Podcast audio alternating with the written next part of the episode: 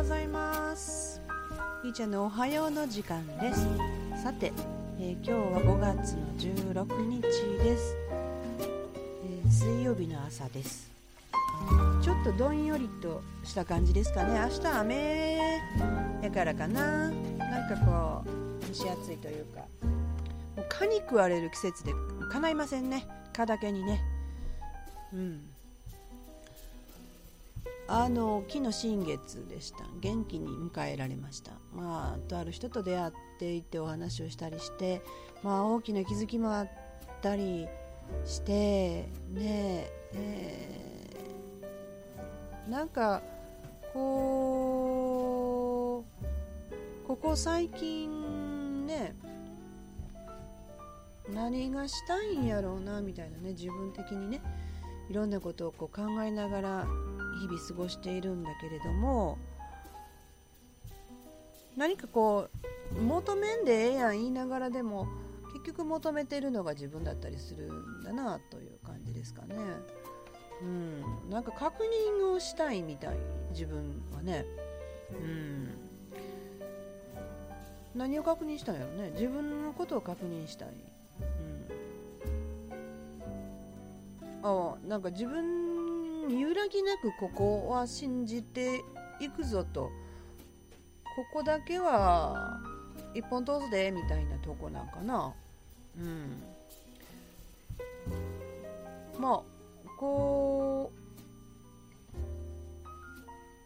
一番こう今言いたいのは目の前のことに問題はなくてねそこにそれを見て自分の中をどう見つめるかみたいなことなんだよね、うん、そこに気がつきながらで今自分に当てはめてあーなんか釈然としないっていうところはあるかな。うん。そのまあ理由がどうのこうのとかいうのねあの置いといて。心地いいかどうかっていうレベルでねいるこう自分で。何を選択していくかってことをねしていきたいなと、うん、自分の視点がどこにあるのかっていうのもなかなかあっち行ったりこっち行ったりしよるもんでね自分でつかめないみたいなね。なんかほんまによう分かりません。ねえで今日はこれからあの例の場所へ向かいまして、えー、信頼のおける仲間で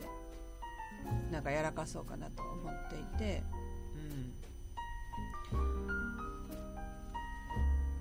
うん、あのブームに乗っかるとか私の中になくて。あの気がつけば目の前にやってくるんで「はい」みたいにねやるんですがねこの間のその萩原のゆうちゃんの話を聞いててねあの意思を持って流れるっていうねすごいすごいそのフレーズがね、まあ、いろんなことをされてきた中でそこなんだっていうことでされててかっこええなと思ってね。で集めようとしなくても芯を持ってたら集まってくるんだっていうね。いうこともお話しされてて。で来年のねその4月の20日に神戸で、えー、ママたちを集めてイベントするということに今コミットしてされてるんですよね。でまあタイミングよくそこにつながるべく人をお連れすることができて、まあ、またうまいことなってましてね。なんかその日に、えー、すごい人たちと本当たまたま出会わせていただいて。うん。なんかこう自分の外側もあるんやでっていう感じを教えてもらえたかな、うん、自分の内側と外側というもののね境界線みたいなのが知りたかったり。今私が知りたいのは何なんだろうね。で昨日不意に改めてこう喜ぶことって何？って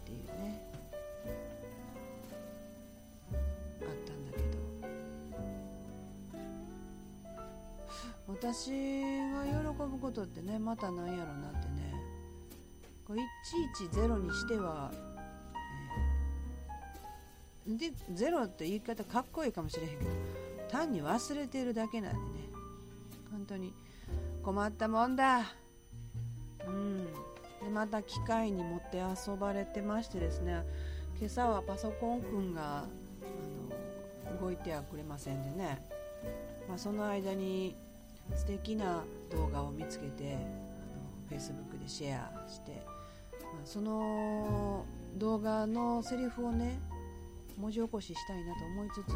でも文字で見るより、え、本人の肉声でね聞かれた方がいいのかなと。っていう言い訳でパンチをしないだけなんやけど。これねなんか私が今知りたかったこと昨日感じたこととかの、あのー、ど真ん中のことを伝えてくれててね。うん。まあ、よかったら見てください。あのダウン症についてのねお話をされてるんだけど自分は息子を裏切ってしまった。っていうことリセットしたくて、えー、動画を撮って配信されてたくさんの人に聞いてもらいたいというのがその動画なんだけどあのその人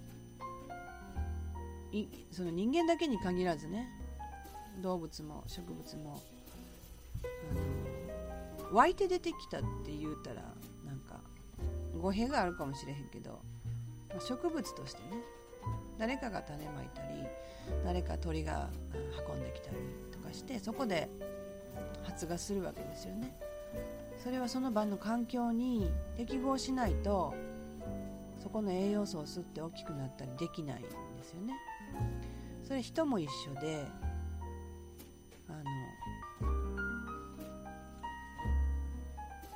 その場に適合してるからこそ命が紡がれていくんですよね。えっとダメだったら植物も枯れていくじゃないですか人間も一緒なんですねきっと枯れていくんですよ地球に帰るっていう感じでねでも生き延びているっていうことはそこに適合しているというわけで順調に育ってるわけなんですよね。でその中身がどうであったり、えー、どんな状況だったりとかっていうのもそれはその人固有の事柄であって何かに比べてどうとかっていうものではなくないですよね、うん、事実は生きているという事実なんですよね、一生懸命だとかもがいているとかそれも全てその人の中での捉え方で周りのものには関係ないんですよね、うん、見えへんし。それを推し量るのもそれをの見ている周りの人の中で行われることでそんな一致もしませんからね。うん、でその生活水準がどうとか環境がどうとかっていうのもまあ全て何かと比べてとか何か基準があってっていうことだと思うんですよね。うん、それってあのそこ設定するがゆえに何かしらこう区別差別、うん、分けるっていう作業になるんだろうなって思うんですね、うん、だから何が言いたいかというとあのその人の奥を見るそのものの奥を見るってことはするけれどあのそこに誰にも責任はないってことですよね。うん、誰かのせいとかあのそういうことないっていう。だからこうなんだからこうしてねっていうのもなんか微妙に違うなっていう感じですかね。それをこう選んできたよねっていう言葉もなんかこう責任逃れのように聞こえますがもともと誰も責任取れないんで、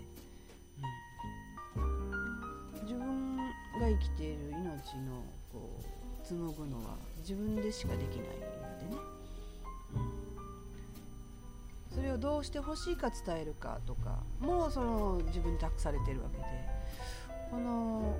やっぱり委ねるということが何なのかっていうね、うん、こと、うん、でこう矢を放たれて私はじゃあこれからどうしたらいいのかところにちょっと戸惑いはありますよね。人並みに、うん。そういうことも含めて私がどう思うかってことをやっぱり伝えていくっていうの？こんな事柄があってこうだったんです。誰々がこう言いましたとかそういうのってあそこから何か学べよということなだけやと思うのでその中から私が何を感じて何を思ったかっていうことこれが何より今自分の目の前に現れている課題というかえっ、ー、とフラットに見てなんやねんと考えろっていうねあのよく私の前に物がやってきますけどあの同じような感じ。考えろっていうかその見つめろよっていうかお相手しやみたいな感じの出来事言葉だったりするのかなとか思うんですね。まあまあまあわさわさすることとかね。あのないとつまらんからわざわざわさわさに突っ込むっていうかね。